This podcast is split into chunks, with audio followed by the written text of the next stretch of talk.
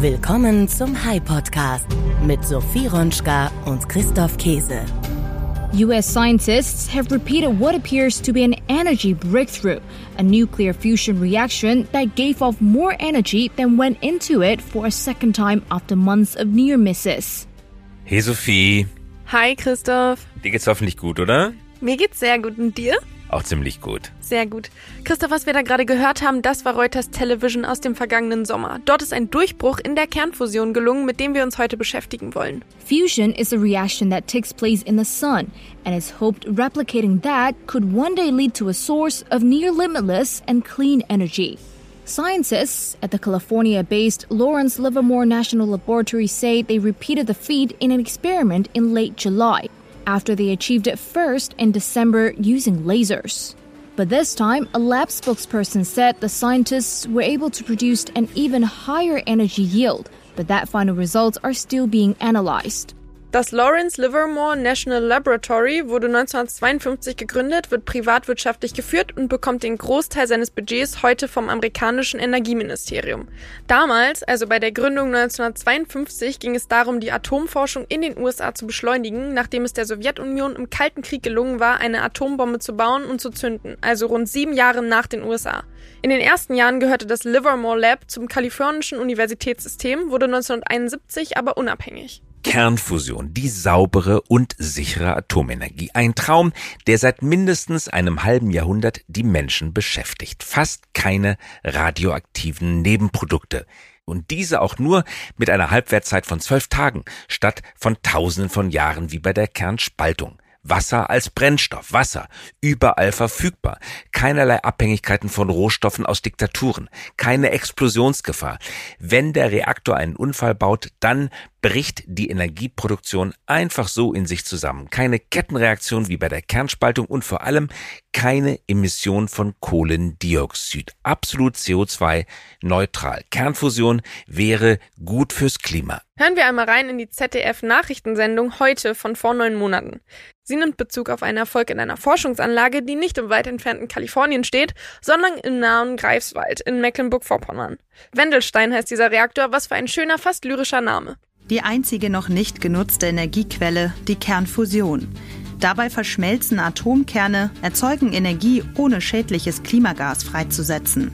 Seit Jahrzehnten forschen Wissenschaftler weltweit an der hochkomplexen Technologie.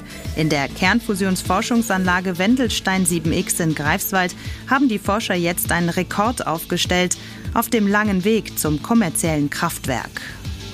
Ich bin mir sicher, ich bin vollkommen überzeugt, Fusion wird kommen. Irgendwann werden wir Fusion haben. Äh, Die Frage ist, ob eben etwas früher oder etwas später. Das hängt natürlich auch vom Leidensdruck ab, aber auch vom politischen und gesellschaftlichen Willen, das zu tun. Wir Wissenschaftler sind bereit. Der Wissenschaftler, der dort gerade sprach, ist Professor Thomas Klinger, wissenschaftlicher Leiter des Wendelstein 7X. Baubeginn des Wendelstein 7X in Greifswald war 2002. Die Forschungsarbeiten dort begannen im Dezember 2015, also vor rund neun Jahren. Der Reaktor ist der Nachfolger eines Reaktors, der beim Max-Planck-Institut für Plasmaphysik in Garching gestanden hat. Ja, Deutschland ist aus der Kernspaltung ausgestiegen. Die Entscheidung mag man für falsch oder richtig halten, doch ganz gleich, wie man dazu steht, Kernfusion ist etwas ganz anderes als Kernspaltung. Bei Kernfusion stehen selbst die technologiekritischen Grünen nicht auf der Bremse. Selbst die Ampel steht nicht auf Rot. Bei der Kernfusionsforschung liegt Deutschland im internationalen Vergleich ganz weit mit vorn. Deswegen wollen wir uns diesem Thema heute widmen und etwas Licht in die komplizierten Begriffe bringen, mit denen Kernfusionsexperten um sich werfen. Stellarator, Tokamak, Laserfusion, Plasma, 100 Millionen Grad. Das sind Worte, die immer öfter auftauchen und unter denen nicht jeder und jede sofort etwas versteht.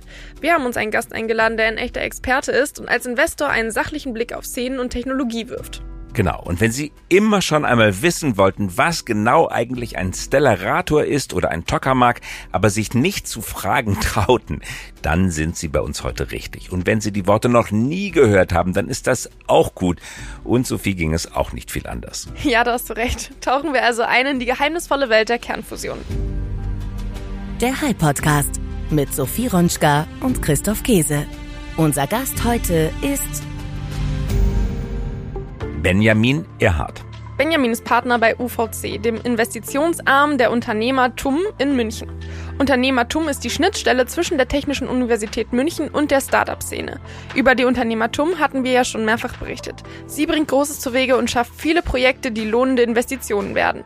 Damit die Unternehmertum selbst als Investor mitmischen kann, gibt es UVC. Die Abkürzung steht für Unternehmertum Venture Capital Partners. Und einer dieser Partner ist Benjamin Erhardt. Bevor er 2017 zu UVC kam, war er einer der ersten Mitarbeiter des Hightech-Gründerfonds HTGF und half dabei, in acht Jahren ein Portfolio von über 480 Investitionen aufzubauen.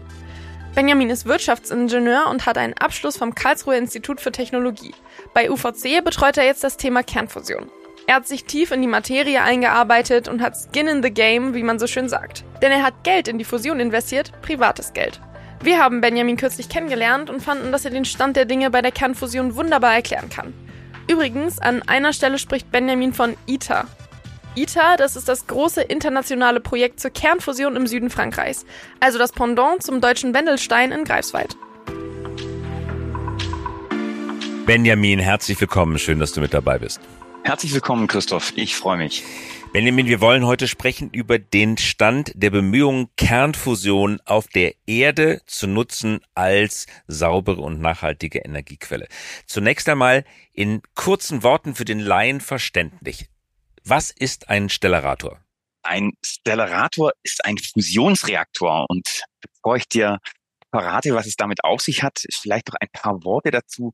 Was ist denn Fusion? Also Fusion ist das, was auf der Sonne täglich passiert, was dort unglaubliche Energie produziert, die wir hier als äh, Sonnenstrahlung, als Wärme, als Hitze empfangen können. Und um diese Energie hier auf der Erde zu erzeugen, ähm, weltweit versuche ähm, die Reaktion, die in der Sonne passiert, nämlich Kernfusion, im Wesentlichen ist es das ähm, Verschmelzen von Deuterium und Tritium zu Helium, auf der Erde zu realisieren.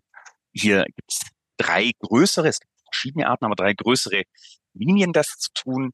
Und ähm, eine Linie ist eben die Plasmafusion im Reaktortyp Stellarator. Das andere Reaktormodell ist der Tokamak. Was genau ist ein Tokamak und wie unterscheidet er sich vom Stellarator? Der Tokamak ist ein, ebenfalls ein Reaktor, ähm, in dem Plasma mit Magneten in einer gewissen Form gehalten wird. Zunächst, wenn man Bilder von beiden anschauen würde, würde man sie optisch unterscheiden können. Der Tokamak sieht aus wie ein einfacher Donut, in etwa so, wie man ihn beim Bäcker bekommt. Der Stellarator hingegen sieht auch ein bisschen aus wie ein Donut, allerdings ein sehr stark verwundener, ein komplexer, eine ganz unmögliche Form mit verschiedenen Windungen, ähm, in der sich eben das Plasma im, in einer ganz speziellen Form am Ende aber auch im Kreis bewegt. Also das offensichtlichste ähm, Unterscheidungskriterium ist schlicht und ergreifend die Form. Aus technischer Sicht gibt's mehrere Unterscheidungskriterien. Ähm, wie kann man sich das vorstellen? So ein, ein das Plasma an sich möchte gar nicht in dieser Donutform umherschwirren. Es muss dort gehalten werden und zwar mit Magneten mit sehr starken Magneten, ähm, die Plasma, und das ist eine Besonderheit, auf die kommen wir vielleicht noch ähm, zu sprechen, Plasma ist elektrisch leitend, darum kann man es mit Magneten auch beherrschen, ähm, eben in diese Form gebracht werden Und da gibt es jetzt zwei wesentliche Unterschiede. Ähm, der Tokamak ist ein Stückchen einfacher zu bauen, aber ganz schwer zu betreiben würde hier das Bild eines, ich sag mal, Hubschraubers benutzen. Und der Stellarator, der ist sehr, sehr schwer zu bauen, aber ganz einfach zu betreiben. Der liegt wie so ein Flugzeug in der Luft und kann ganz stabil und über lange Strecken betrieben werden. Das wären so die zwei wesentlichen Unterschiede vielleicht zwischen den Plasmareaktoren, den Magnetfusionsreaktoren Brockamack und Stellarator. In beiden Reaktortypen befindet sich heißes Plasma. Wie warm ist dieses Plasma? Wie heiß? Temperatur, die in ähm, Fusionsreaktoren erzielt werden muss, um tatsächlich eine Zündung zu bekommen, also diese eigentliche Fusion, ähm, liegt in der Größenordnung mindestens 100 Millionen Grad. Es werden auch noch höhere Temperaturen erreicht, aber das ist schon extrem heiß. Es gibt auch Fusionsreaktoren, die sind etwas kälter, da wird dann aber ähm, nicht gezündet. Im Grunde sind es diese 100 Millionen Grad. Mhm. An der Sonnenoberfläche herrschen, wenn ich mich richtig erinnere, nur mehrere tausend Grad, 4000 Grad ungefähr. Das heißt, die Millionen Grad Hitze, die herrschen im Sonnenkern. Selbst die Oberfläche der Sonne, also das, was wir sehen, ist nur ein paar tausend Grad heiß, aber nicht einige Millionen Grad. Ist das richtig? Ja, die Sonne ist ein ganz spezieller Fusionsreaktor. An der Oberfläche ist es in Anführungsstrichen nur etwa 6000 Grad heiß. Im Inneren hingegen herrschen enorme Drücke und ähm, eine Hitze von etwa 15 Millionen Grad. Und unter diesen Bedingungen findet eben in großem Maßstab Fusion auf der Sonne statt. Ähm, wenn wir auf der Erde vergleichbare Reaktionen erzeugen wollen, fehlt sozusagen ein Stück weit der Druck und wir benötigen höhere Temperaturen. Dieses Plasma auf der Erde ist sehr dünn, es herrscht beinahe Vakuum. Das liegt auch daran, weil dieses Plasma eine unfassbar hohe Energiedichte hat. Man kann sich das so vorstellen, ein ähm, Teelöffel, wenige Gramm ähm, von Plasmabrennstoff erzeugen etwa ähm, Strom im Wert einer Stromrechnung von 45.000 Euro. Wir haben also eine ganz geringe Dichte an Brennstoff, aber eine enorm hohe Temperatur. Die Zündtemperatur für Plasma liegt also etwa bei diesen 100 Millionen Grad und mehr. Ähm, das wurde eben auch schon gezeigt.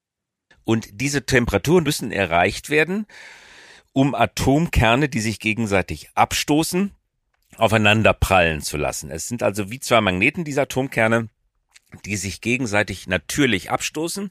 Und man muss also versuchen, diese bildlich gesprochen Magneten aufeinander zu drücken. Mehr als das, man muss versuchen, sie so stark aufeinander zu drücken, dass sie verschmelzen. Kann man das sagen? Das kann man in etwa so sagen. Von alleine haben diese Atome, ähm, geht also um den Fusionsbrennstoff Deuterium und Tritium, kein wirklich großes Interesse zu Helium zu fusionieren. Erst wenn man sie ganz heiß macht, also dieses Plasma erzeugt, ähm, steigt die Neigung zu fusionieren. Und vielleicht macht es Sinn, kurz zu erläutern, was Plasma eigentlich ist. Ähm, stellt man beispielsweise einen, einen Topf auf den Herd und legt einen Eiswürfel hinein hat man zunächst mal festes Wasser im Topf. Macht man die Platte nun an, schmilzt der Eiswürfel zu Wasser, geht also in die flüssige Phase über, weil die übertragene Hitze die Wassermoleküle in Schwingung, in Bewegung versetzt. Wenn man das einfach weiter und weiter betreibt, entsteht auch mal Dampf. Der wird gasförmig.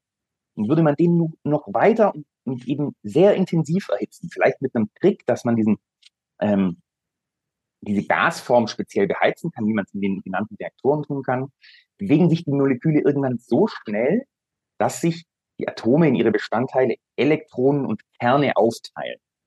Und man kennt das ein Stück von der Neonröhre oder den Blitzen. Dieses Plasma ist dann elektrisch leitend, das kann man beeinflussen und man kann eben diese Kerne, die eigentlich nicht aufeinander wollen, weil sie wie hm, bei zwei Magneten sich mit zwei Pluspolen abstoßen würden, kann man die Kerne dazu bringen, zu fusionieren, zu kollidieren, weil sie eben in dieser starken Hitze ähm, am Ende nicht mehr das tun können, was sie wollen, nämlich entspannt in der Ecke sitzen. Das Plasma mit über 100 Millionen Grad Hitze würde nun jedes irdische Metall schmelzen, deswegen kann es nicht von Metall in der Ringform, in der Donutform gehalten werden, sondern es wird mit Magneten festgehalten. Die Magneten können dieser Temperatur standhalten, weil sie nie mit ihr in Berührung kommen. Nur das Magnetfeld hält das Plasma fest. Ist das richtig? Ähm, wie angesprochen ist Plasma in diesem besonderen Zustand, in diesem heißen Zustand elektrisch leitend. Das kann man eben ausnutzen. Durch diese starken Magnetfelder kann man das Plasma in der Mitte des Donuts halten. Und das will man aus zwei Gründen. Wenn heißes Plasma unkontrolliert auf die Hülle trifft, bekommt der Donut eine Beule. Einfach aufgrund der Hitze. Aber es gibt noch einen zweiten Grund. Auch das Plasma würde kollabieren. Wie angesprochen haben wir nur sehr wenig Material in diesem Reaktor. Die Energiedichte ist unglaublich hoch. Man braucht unglaubliche Hitzen. Und so ist die Kunst, ganz hohe Hitze in der Mitte dieses Plasmas zu erzeugen und zum Rand hin einen Temperaturgradient zu haben. Da wird es auch etwas kühler und auch dieses Plasma sehr gut zu kontrollieren. Die Forschungsbemühungen ziehen also darauf, Plasma möglichst stabil und lange im Inneren zu kontrollieren und das bei eben diesen 100 Millionen Grad im Inneren. Hm, jetzt um diese über 100 Millionen Grad Hitze zu erzeugen, muss dem System sehr viel Energie zugeführt werden. Die Fusionsversuchsreaktoren, die bisher gebaut wurden, sind energienegativ. Das heißt, bis auf ein Experiment, das jetzt kürzlich in Kalifornien, in Livermore, äh, durchgeführt und veröffentlicht wurde, war ein solcher Fusionsreaktor bisher energienegativ, hat also mehr Energie gefressen, als er ausgespuckt hat. Woran liegt das? Wie du richtig sagst, wurden bislang Versuchsreaktoren gebaut. Also Reaktoren, die das Ziel hatten, überhaupt einzelne Fragestellungen der Fusion zu beweisen. Zum Beispiel, ähm, du hattest Livermore, dieses Laserfusionsexperiment angesprochen. Hier stand die Frage im Vordergrund, ob die Zündung einer Fusionsreaktion überhaupt hier möglich ist. Das wurde dort bewiesen, aber eben nur für kürzeste Bruchteile einer Sekunde. Eine weitere Frage ist, ob es möglich ist, diese Fusionsreaktion für eine ganze Zeit im Gang zu halten. Dazu ist es nötig, das Plasma, also diesen Brennstoff, gut zu kontrollieren. Das wiederum wurde mit vielen Tokamak-Reaktoren, zum Beispiel Astex in Garching oder JET UK, bewiesen. Und nun soll bewiesen werden, das ist eben ITER, der große Reaktor in Kadarash, dass diese Fusionsreaktion im Plasma sowohl gezündet als auch für mehrere Sekunden in Gang gehalten werden. Dass stabil Wärme in ein Plasma über längere Zeit sowohl eingeleitet als auch wieder abgeführt werden kann, wurde kürzlich hier in Deutschland bewiesen, dem äh, Versuchsreaktor Wendelstein 7X in Greifswald. Hier wurde gezeigt, dass man über acht Minuten und es wird erwartet, dass er bald die 30 Minuten schafft, ähm, das Plasma eben stabil in einem Reaktor, in dem Fall einem Stellarator gehalten wird. Du siehst, dass am Ende aktuell die einzelnen Bestandteile, die nötig sind, um Fusion auf der Erde möglich zu machen, zunehmend und in engerer Frequenz bewiesen werden. Und es geht nun darum, ähm, diese Bestandteile zu engineeren, am Ende weiterzuentwickeln und in einen Reaktortyp zu überführen.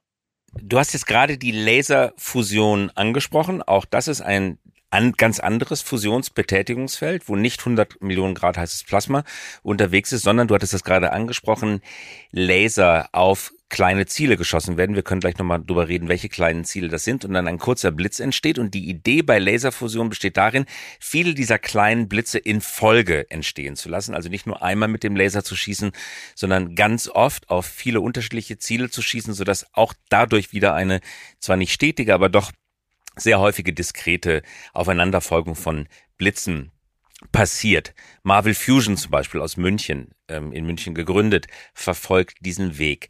In Laserfusion wird auch viel Geld investiert, privates Geld investiert zurzeit. Woher kommt dieses plötzlich entfachte Interesse für Laserfusion? Nun, es ist, glaube ich, einzuordnen, dass Fusion allgemein aktuell verhältnismäßig starkes Interesse erfährt. Das ist einerseits ähm, aktuell aufgrund der vorher genannten zunehmenden Indikatoren, dass ähm, in der Fusion wichtige Faktoren zusammenkommen. Speziell in der Laserfusion sind eben die Livermore-Ergebnisse sicherlich relevant. Aber auf der anderen Seite, die ersten Fusions-Startups wurden auch schon in den 90er Jahren finanziert. Also private, informierte Investoren ähm, sind schon länger an diesem Sektor interessiert, seit 2018 auch zunehmend mit größeren Investments aktiv, in den USA bereits mit Milliardensummen. Und weltweit sind insbesondere bei der Magnetfusion eben aktuell sehr große Finanzierungsrunden zu verzeichnen. Hm, in Summe ähm, ist also das Interesse der Laserfusion ähm, gerechtfertigt, dass die das ganze Feld ähm, sich eben weiterentwickelt, ist, denke ich, grundsätzlich sehr vernünftig. Die Laserfusion ist hier eben wie ein guter Dieselmotor, der eben mit hoher Drehzahl und vielen kleinen Verbrennungen bei enormen Temperaturen ansetzen muss, um ähm, signifikant Energie für eine ähm, große Nachfrage wie eben Städte oder ähm, ganze Staaten zu erzeugen. Jetzt bist du selber als Investor im Feld der Kernfusion unterwegs, eng verbunden mit Unternehmertum, der Schnittstelle zwischen der TU München schon mehrfach berichtet und der Start-up-Szene. In welche Form von Kernfusion investiert ihr? Tokamak, Stellarator, Laser oder all of the above? Das ist richtig. Wir haben uns für ein Investment in das Unternehmen Proxima Fusion entschieden. Ich darf das Unternehmen auch als Beirat begleiten, bin also ähm, hauptberuflicher ähm, Überzeugungstäter in Sachen Stellaratoren. Und der Grund für uns ist folgender. Ähm, wir haben, wie eben besprochen, eben eine Entwicklung, dass alle wesentlichen Bestandteile der Fusion zunehmend bewiesen werden. Und es geht im Grunde darum, ähm, das Rennen um den Reaktortyp zu gestalten, der mit größter Sicherheit zum Bau eines Kraftwerks führen wird, der eben in der Größenordnung Städte mit hoher Versorgungssicherheit eine, eine Grundlastversorgung bieten kann. Und ähm, in der Abwägung Laserfusion als auch Tokamak ähm, ist es aus technischen Gründen eben so, dass es immer instabile oder intermittierende, also unterbrochene Verfahren sind, die per se für einen Dauerbetrieb, für einen stabilen Dauerbetrieb eher nicht so gut geeignet sind. Das sind Technologien, die schneller und zuverlässiger zu ersten Fusionsergebnissen führen. Der Stellarator eben, ich hatte eingangs das Bild des Flugzeugs ähm, im Vergleich zum Helikopter ähm, benutzt, ist eben aufgrund seiner komplexen Bauart schwieriger zu bauen. Wenn er aber funktioniert, ist es eben der zuverlässigste Weg, der stabilste Weg zum Fusionskraftwerk. Und mh, mm, der letzte, der weitere Aspekt ist eben, man hatte lange Zeit gedacht, diese Stellaratoren sind schwer zu bauen, ähm, die, gewisse Partikel sind da nicht gut zu kontrollieren. Das sind Dinge, die in den letzten Jahren, insbesondere 2022, 2023, auch gezeigt wurden, dass es möglich ist. Und ähm, so, so gibt's ein, ein spannendes Zitat, das eben sagt, wir dachten immer, ein Stellarator ist unmöglich zu bauen. Das stimmt aber nicht. Nur die Deutschen können es bauen. Und jetzt kommen wir sozusagen zum letzten Punkt, weshalb wir uns dafür entschieden haben, ähm, ist tatsächlich unsere einmalige Position in Deutschland. Ähm, Proxima Fusion ist ein Spin-out aus dem IPP, das ist das einzige Forschungsinstitut weltweit, welches gleichzeitig signifikante Stellaratoren als auch Tokamaks betreibt. Und Deutschland hat in einem kleinen Sonderweg in Greifswald eben mit Wendelstein 7 den weltweit leistungsfähigsten Stellarator gebaut und mit dem eben viele Ergebnisse erzielt, die Erwartungen weit übertroffen haben. Wir haben nun das Spin-out finanziert, das diese Ergebnisse beschleunigt einer kommerziellen Nutzung zuführen soll. Wie beurteilst du als Investor, beurteilt ihr als Investoren das Klima in Deutschland für Kernforschung? In der öffentlichen Debatte kann man erleben, alles, was das Wort Kern in sich trägt und was anderes ist als Apfelkern, hat es sehr, sehr schwierig. Die Regierung behauptet, technologieoffen zu sein, aber in Wahrheit äh, traut sich zumindest in der Ampelkoalition niemand so richtig einer neuen Welle der Kernforschung, ob es nun Fusion oder Spaltung sei, seinen persönlichen Segen zu geben. Wie beurteilst du das? Ist da hinter den Kulissen mehr Unterstützung zu erfahren oder kämpft ihr gegen öffentliche Technikskepsis? Also wir versuchen als rationaler Investor uns einfach an den Fakten und Chancen zu orientieren. Und der sozusagen die Besonderheit der Fusion oder die Chance der Fusion ist ja in wenigen Worten folgende. Sie ist sauber. Sie ist die einzige Energiequelle, die kein CO2 oder in irgendeiner Form andere Emissionen ähm, von sich gibt. Sie ist sicher. Also wird es angesprochen, Fusion und Kernkraft wird in einen Topf geworfen. Das sind schon zwei fundamental unterschiedliche Dinge. Bei der Kern Spaltung, also die Stromerzeugung im Atomkraftwerk, werden sehr große Atome gespalten, die, wenn sie strahlen, sehr lange Haltwertszeiten haben. Ähm, Endlagerproblematiken, Risiken wie Fukushima sind die Folge. Obwohl auch Radioaktivität in geringstem Maße in der Fusion, also der Kern, ähm, der Kernfusion auftreten können, haben wir hier ein fundamental anderes Risikoprofil. Es gibt keine Meltdowns, es gibt keine nuklearen Risiken. Es entstehen ähm, keine Reaktionen, die in irgendeiner Form unkontrolliert zu Explosionen führen können. Wenn ähm, Plasma nicht optimal kontrolliert wird, stoppt die Reaktion einfach, der Reaktor kühlt aus, fertig. Ähm, ich hatte eingangs beschrieben, der Stellarator ist in sich intrinsisch stabil. Ähm, das heißt, es ist möglich, ihn sehr kontinuierlich zu betreiben und es ist möglich, ihn auch so zu betreiben, dass er seinen eigenen Brennstoff herstellt. Das bedeutet, Deuterium gibt es im Prinzip in jedem großen Salzwasservorkommen. Das ist schwerer Wasserstoff und Tritium muss durch Neutronenbeschuss aus Lithium erzeugt werden. Diese Neutronen entstehen ähm, bei der Fusionsreaktion von ganz alleine. Man muss noch technisch lösen, wie man das in sogenannten Blankets umsetzt. Aber grundsätzlich ist es so, dass wir nicht abhängig sind von Uranbrennstoffen aus Russland, von Gasimporten aus den USA oder ähm, Solarkapazitäten ähm, aus China. Die Fusion ist tatsächlich eine ganz proprietäre Energiequelle. Ich hatte auch angeführt, dass die Energiedichte so unglaublich ist. Also ein Teelöffel voll entspricht etwa äh, dem Energiegehalt von 11 Tonnen Kohle oder einer sehr langen Rumrechnung von etwa 40.000 Euro. Das ist tatsächlich die, äh, die dichteste Form der Energie, die wir auf dem Planeten haben. Und wenn wir den Case durchrechnen, ähm, was eben möglich ist, so ist eine Grundlastversorgung von, von fünf Cent pro Kilowattstunde langfristig mit Fusion grundsätzlich möglich. Und am Ende haben wir nahezu unbegrenzte Energiereserven ähm, in dieser Quelle auf dem Planet. Also worum wir hier sprechen, ist ähm, tatsächlich ein Thema, das vielleicht erst in der zweiten Hälfte unseres Jahrhunderts relevant wird, aber ich denke von der Relevanz nicht überschätzt werden kann ähm, bei der Fragestellung, ähm, was sozusagen Umweltfragestellungen, aber auch Energiesouveränität für 450 Millionen Europäer anbelangt. Benjamin, ganz herzlichen Dank. Du hast alle Fragen perfekt beantwortet. Ich danke dir fürs Mitmachen und euch weiter viel Erfolg. Vielen Dank. Und was schreibt ihr euch diese Woche auf den Merkzettel? Ich habe folgende Punkte mitgenommen. Es gibt zwei Hauptzweige der Fusion, Plasma und Laser. Plasma ist über 100 Millionen Grad heiß und muss mit Magnetfeldern an Ort und Stelle gehalten werden. Es entfaltet sehr komplexe Strömungen und Fluktuationen. Die Wissenschaft versteht diese Phänomene heute viel besser als früher. Die Effizienz bei Plasmafusion ist im Laufe der letzten Jahrzehnte massiv gestiegen, etwa um den Faktor 10.000. Aber es fließt immer noch mehr Energie hinein als hinaus. Doch wir sind nur noch um den Faktor 10 von positiver Energiebilanz entfernt.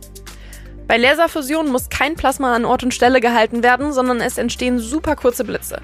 Damit daraus eine kontinuierliche Produktion von Energie folgt, müssen viele Blitze eng aufeinander folgen. Diese Technologie ist jünger als Plasmafusion. Die großen staatlichen und internationalen Projekte setzen auf Plasma statt auf Laser, aber das vor allem, weil die Technologie älter und bekannter ist. Das kann sich aber ändern. Und ich habe folgende Punkte mitgenommen.